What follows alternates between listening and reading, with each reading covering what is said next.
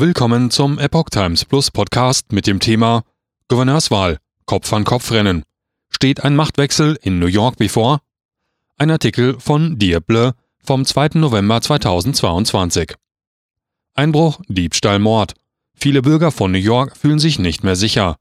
Gegen Kriminalität will Lee Zeldin hart vorgehen, versprach der Republikaner und Gouverneurskandidat vor der Wahl. Derweil kämpft seine Kontrahentin um Wählerstimmen in der Demokratenhochburg. Der Republikaner Lee Zeldin hat im Rennen um das Amt des Gouverneurs vom Bundesstaat New York die öffentliche Sicherheit zu seinem Top-Wahlkampfthema gemacht. Seine Botschaft findet bei den Wählern Anklang, seine Popularität wächst. Sollte Zeldin gewählt werden, wäre er der erste republikanische Gouverneur seit zwei Jahrzehnten in dem US-Bundesstaat.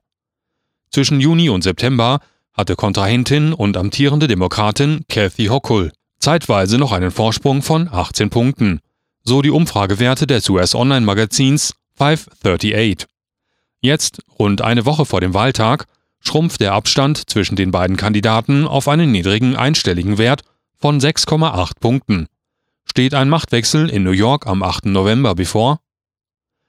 Seit 2007 regieren in dem US-Bundesstaat demokratische Gouverneure. Doch wie die Tageszeitung Politico berichtet, ringt Hokul nun auch um Wählerstimmen in jenem Gebiet, das als zuverlässige Hochburg der Demokraten gilt, New York City.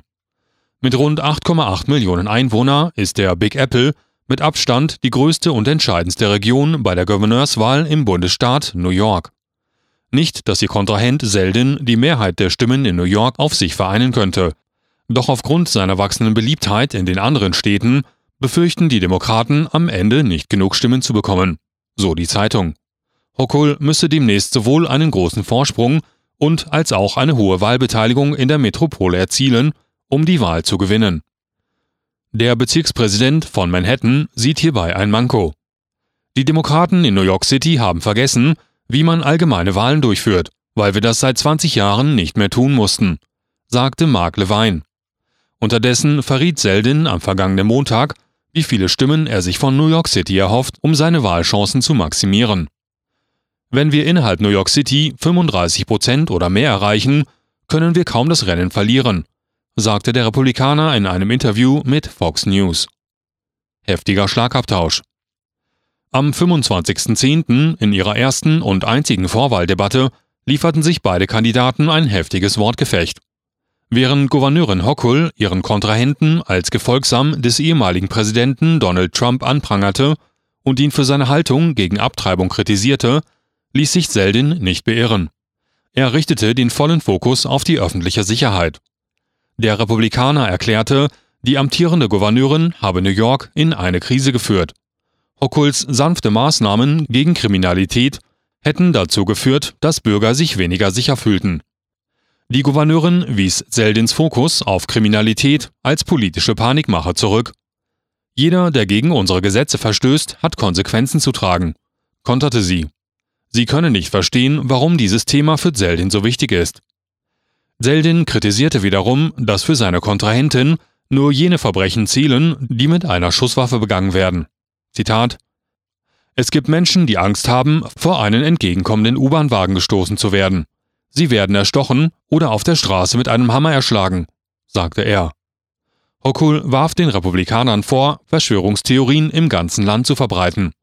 Sie hätten versucht, Menschen davon zu überzeugen, Zitat, dass die von Demokraten regierten Staaten nicht sicher sind, sagte die Gouverneurin in einem Interview mit dem Nachrichtensender MSNBC. Gewaltverbrechen in ihrem Staat seien zurückgegangen, argumentierte Hochul und bezog sich dabei auf die Waffengewalt. Kriminalitätsrate in New York gestiegen. Nach Angaben des New York Police Department ging die Zahl der Schießereien in New York City im September 2022 um 13,2 Prozent zurück. Auch die Anzahl von Mordfällen sank um 23,5 Prozent im Vergleich zum Vorjahresmonat. Die Gesamtkriminalitätsrate aber stieg um 15,2 Prozent. Einbruch, Autodiebstahl und schwerer Diebstahl sind Verbrechen mit dem größten Anstieg. Doch neben den nackten Zahlen spiele im Wahlkampf die tatsächliche Besorgnis der Bürger eine wichtigere Rolle, so die Ansichten von politischen Strategen.